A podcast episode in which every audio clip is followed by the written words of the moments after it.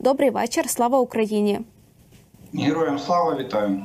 Пане Олегу, е, розпочнемо із Авдіївки. Це місто, так як ворота Донбасу, і воно не дає можливість е, росіянам просуватися далі до кордонів Донецької області. І ймовірно, е, через це воно настільки важливо для окупантів. На вашу думку, чи вдасться РФ все ж захопити це місто? І на вашу думку, чому Авдіївка має ще таку вагу для них? Дивіться, справа у тому, що для нас це ворота для на Донбас. Справа у тому, що ми з території Авдіївки можемо діставати до доволі значних е, тилових е, баз забезпечення російської армії. Що ми і робили періодично, і промзону Горлівки діставали, і про промзону Донецька діставали, де накопичувалась техніка, особовий склад, боєприпаси, і до Волновахи доставали там, де знаходиться залізничний вузол. От тому для російських військ вони завжди намагалися відсунути наші війська від е, максимально далі від Донецька для того, щоб е, для того, щоб унебезпечити своє е, логістичне забезпечення військ. Тому для них так це важливо. Ну і плюс Авдіївка, я би сказав, на сьогоднішній день із лінії фронту це, мабуть, найбільший найбільший населений пункт, який у них є можливість штурмувати для з метою його захоплення. То, скоріш за все, це теж ще одна мета. Вона межує з політичними е, з політичними побажаннями е, керівництва Росії е, в плані в плані забезпечення іміджу виборів того ж самого президента Російської Федерації. А що буде з фронтом, якщо все ж таки росіянам вдасться захопити Авдіївку? Як далі розгортатиметься ситуація? Ну, ми ми втратимо плацдарм, який був вигодний вигодний для нас у всіх е, сенсах. От, в принципі, а е, так більше я думаю, що лінія фронту більш-менш вирівнюється, і наскільки мені відомо, на сьогоднішній день буквально в 10 кілометрах за Авдіївкою будується лінія оборони, щось на кшталт Е, той лінії, яку побудувала Російська Федерація, так звана лінія Соровікіна. Кабінет міністрів вже виділив гроші, і будівництво йде повним ходом. А чи не запізно почали будувати? Цю лінію ну це питання. Да на жаль, на жаль, у нас трошки ми запізнюємося з е, рішеннями. Е, до речі, навіть якщо взяти е, в час проведення ставки верховного головнокомандувача, коли президент поставив завдання по стосовно будування оборонних рубежів і е, порівняти з вчорашнім днем, коли точніше з п'ятницею, коли кабінет міністрів виділив 17,5 мільярдів. Пройшло майже два місяці а, до того до того моменту, поки гроші виділили. Скільки ще дійде до, до їх реалізації втілення в життя? На жаль, ми можемо тільки гадати. Так що думаємо, що ну у нас є тут треба покладатися, і я так розумію, що генштаб в першу чергу покладається на інженерні війська, тобто власними силами е, з, з в обсягі власних можливостей е, будуються лінії оборони для наших військ. На жаль, на жаль, ситуація поки так е, виглядає саме так. А на вашу думку, наскільки реальною от є загроза втрати контролю над Авдіївкою? Я думаю, що вона абсолютно реальна. І до речі, якщо ми згадаємо з вами брифінг главкома генерала Залужного, що перед новорічний, який стався, він так і казав, що ми не виключаємо, що генштаб не виключає можливість того, що нашим військам буде наші війська будуть змушені залишити Авдіївку в результаті таких інтенсивних ударів з боку Російської Федерації. Різниця в тому, що вони не рахуються втратами.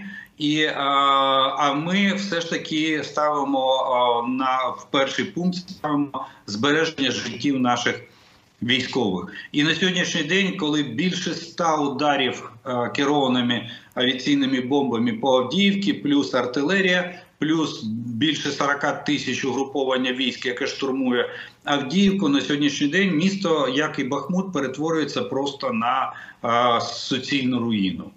А чи можна тоді вважати, що Авдіївка це один із напрямків із населених пунктів, де Росія зосереджує найбільше свого ресурсу людського збройного? Ну ні, я би сказав, що у них два на сьогоднішній день, на мій погляд, два основних е, напрямка, головних напрямків на наступу це рубіж е, Сватове. Тобто там або Куп'янськ, або Ліман. Зараз вони Куп'янськ знову обламали трошки зуби і почали активно на наступати в напрямку Ліману. А другий е, головний напрямок це Авдіївка. Або там успіх, або тут успіх. І і там, е, в принципі, Ліман і Куп'янськ такі доволі е, значимі для них міста. І тут на Авдіївському напрямку вони з цього будуть робити, як завжди, з мухи робити слона, що вони приравнювати Авдіївку до взяття Берліну, як вони це зробили під час штурму і захоплення міста Бахмут. От ви сказали про те, що для нас найважливіше це зберегти життя, врятувати життя наших бійців. І от в ЗСУ повідомили, що в районі села Крохмальне на Харківщині українські сили оборони відійшли на запасні позиції, аби зберегти життя бійців. І фактично Росія захопила цей населений пункт. Пане Олеже, а що це за село? Наскільки воно важливе у військовому контексті для Росії і для України? Ну, це невеличке село. Там проживало 45 осіб, і там, наскільки е, е, е, говорили, там небагато, менше 10 дворів було в цьому селі. Там навіть більше не стільки само село, скільки е, дорога. Дорога була рубежем оборони, і, на жаль, нам прийшлося відійти за. Е, цю дорогу е, на е, ну я я сподіваюся, що на підготовлений рубіж оборони. От ну тут скоріш за все, на мій погляд, спрацював принцип. Хто шукає, той знайде. Російська Федерація постійно атакує наші позиції в пошуках слабких місць в нашій обороні. І от я думаю, що тут саме саме той фактор і спрацював, що вони все ж таки добили і знайшли оце слабке місце. І е, ну так склалися обставини, що і вони мали частковий успіх по захопленню цього населеного пункту. Ну те, що у нас є підготовлені рубежі, що є куди відходити, то це теж правда, і це е, в принципі вселяє надію на те, що ми можемо далі, опираючись на ці рубежі, проводити стабілізаційні заходи з недопущенням подальшого просування ворога в глиб нашої оборони. А на яких напрямках е, українські військові мають перевагу? На сьогоднішній день у нас, е, ну е, скажімо так, є напрямки, де ми тримаємо паритет. Це фактично у нас шахтарський напрямок, або ще його називають вугледарський. Да? От зараз до, до речі, разом з Крахмальним і разом з проривом російських військ в Авдіївці вони мали успіх в районі урожайного. Теж вони просунулися. Ми втратили декілька позицій, але на сьогоднішній день в результаті стабілізаційних заходів ми повернули під контроль всі ті позиції, які втратили в районі урожайного. Там можна рахувати, що у нас паритет. А успіх у нас е, це лівий берег е, річки Дніпро, Херсонський напрямок, там, де ми тримаємо плацдарм, який живе, який обороняється і наносить дуже суттєво суттєві втрати е, ворогу. Доходить ну, зафіксовано навіть випадок, коли російські військові. Е, під час штурму просто поскидали себе амуніцію, розстріляли боєкомплект, куди попало, і повернулися назад, тільки щоб не штурмувати наші позиції, тільки щоб залишитися живими. Навіть такі випадки на сьогоднішній день тривають. Це при тому, що у нас на лівому березі немає важкого озброєння. Ми не можемо його туди переправити. Хочу ще обговорити з вами питання масованих атак. Впродовж трьох тижнів не було таких масованих обстрілів цілої України. Наприклад, як це було кінець грудня, початок січня. Ми пам'ятаємо ці жахливі атаки на цивільну інфраструктуру. На вашу думку, чого чекати нам від ворога? Скільки ракет і безпілотників могли накопичити росіяни за цей час, коли вони можуть завдати цього масованого удару, і з чим пов'язана оця пауза, яка зараз? Ну, завдати, е, я так розумію, що завдати удару вони можуть в будь-який момент, тобто хоч сьогодні, хоч завтра. Е, тут, е, на мій погляд, є декілька проблем. Або ми помиляємося в кількості ракет, які у них є на сьогоднішній день. Ото, що вони три місяці накопичували, і вони могли розстріляти за тих три масованих ракетних удари, які вони нанесли на по нашій по нашій країні. І е, мою, мою версію підтверджує те, що вони починають застосовувати ракети, які раніше ніколи не застосовувалися. Я маю на увазі е, комплекси Редут і і Утьос. Це береговий береговий ракетний комплекс протикорабельний. Е, старенька ракета 69-го року прийняття на озброєння, і е, точність її складає від 500 метрів до полутора тисяч метрів. Тобто вона взагалі не точна. Але вона прийняла участь е, в останньому масованому ударі. Е, це говорить про те, що вони зі складів дістають все, що тільки можна дістати, для того, щоб хоч якось перевантажити чи навантажити нашу нашу систему ППО ПРО. І це може говорити про те, що або проблема з ракетами, або проблема з носіями, тому що навіть пускова установка, та ж сама Ескандер, вона розрахована там десь приблизно на 20-30 пусків, а потім вона потребує як мінімум регламентного ремонту по відновленню її. Е, її боєздатності, так що тут, на жаль, чекати ми ми повинні кожного дня бути готовими для розслаблятися. Ми не можемо з одного боку, а з іншого боку, або нестача ракет. Для е, масованих ударів із серії такої масованих ударів, або технічний стан носіїв тих же самих літаків, пускових, як я сказав, в тому числі як наземних, так і морських. А ці ракети нові, про які ви згадали, е, що вони дістають їх зі складів, ймовірно, це якісь е, їхні ракети, так я так розумію, російські? Ні, ні, це радянські. Це е, ракета П-35. Ми говоримо. Я я згадав радянську ракету П-35. На жаль, у нас їх не залишилось. У нас був один дивізіон ракетний в складі військово-морських сил в місті Севастопіль. Там стаціонарні були пускові установки цих протикорабельних ракет. Дальність у нього 250 кілометрів. Але ну я сказав, точність навіть в 5 разів гірша ніж за точність ракети Х-22. Так що це це знаєте, як е, ну для масовки, скажімо так, простим язиком кажучи простою мовою, що це для масовості застосування. Вони могли спробувати е, застосувати цю ракету. Reuters пише, що у найближчі дні Путін відвідає Північну Корею. Востаннє він їздив туди у 2000 році, і також раніше з'являлися повідомлення про те, що Росія отримує отримує зброю від е, Північної Кореї, і також КНДР і Росія підписали протокол про розширення співпраці. Як ви думаєте, про що йдеться під розширенням співпраці? Це можливо більше зброї, більше нової зброї? Чи на ваш погляд, що це може бути, і наскільки ця співпраця так небезпечна для України? Знаєте, кажуть, скажи мені, хто твій друг, і я скажу, хто ти. От Росія, Північна Корея це близнюки браття. Чи колись, як казали з китайцям, русські не з китайцям браття не під час в часи Мао Цзедуна. Колись Радянський Союз е, кормив цю Північну Корею, давав інструкторів, льотчиків, які воювали в Корейській війні 51-53 років. А тепер навпаки, Росія ходить з протягнутою рукою, просить у Кореї. Про новітнє озброєння там мови немає на сьогоднішній день. Там є єдине, що там є, і я думаю, е, я так міркую, що навряд чи це Північна Корея. Скоріше за все, це Китай через Північну Корею. Тому що коли Шойгу їздив з візитом до Пхеньяну, то там була тристороння зустріч, був представник Китаю. І сьогодні, якщо Путін поїде, то там на ну я впевнений, що там буде представник Китаю. І мова йде просто про наявність про передачу боєприпасів і балістичних ракет, тих, які є на сьогоднішній день е, в північній Кореї. Там не про надсучасні ракети, але як виявилося з того пуску, який вони здійснили по місту Харків.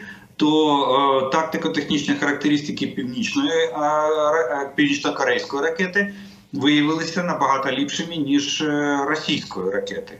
І до речі, на сьогоднішній день я скажу так, що без мільйона боєприпасів, які сьогодні передала Північна Корея Російській Федерації, я думаю, ситуація на лінії фронту виглядала би зовсім інакше на нашу користь якби в Росії е, не було цього мільйона снарядів.